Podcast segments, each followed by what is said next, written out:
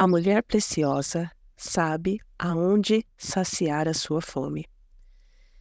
Nessa passagem, vemos Jesus se revelar como o pão da vida.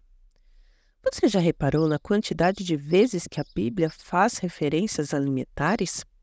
Foi pão, vinho, azeite, mel, sal, leite, vinagre. Podemos dizer que boa parte do ministério de Jesus foi entre refeições, onde o Mestre não perdia a oportunidade de saciar a fome da multidão e dos seus discípulos.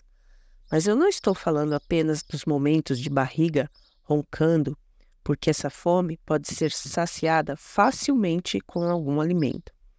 Mas dali um pouco você volta a ter fome novamente, porque essa é a nossa estrutura.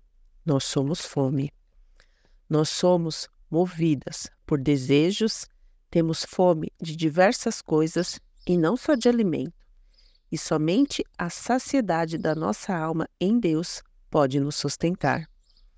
Em Amós 8:11 lemos: Eis que vem dias, diz o Senhor Deus, em que enviarei fome sobre a terra, não fome de pão, nem sede de água, mas de ouvir as palavras do Senhor. Será que já estamos, mulher preciosa, vivendo esse tempo? Se sim, que possamos declarar o que está no Salmo 107, 9. O Senhor é o Deus que nos sacia.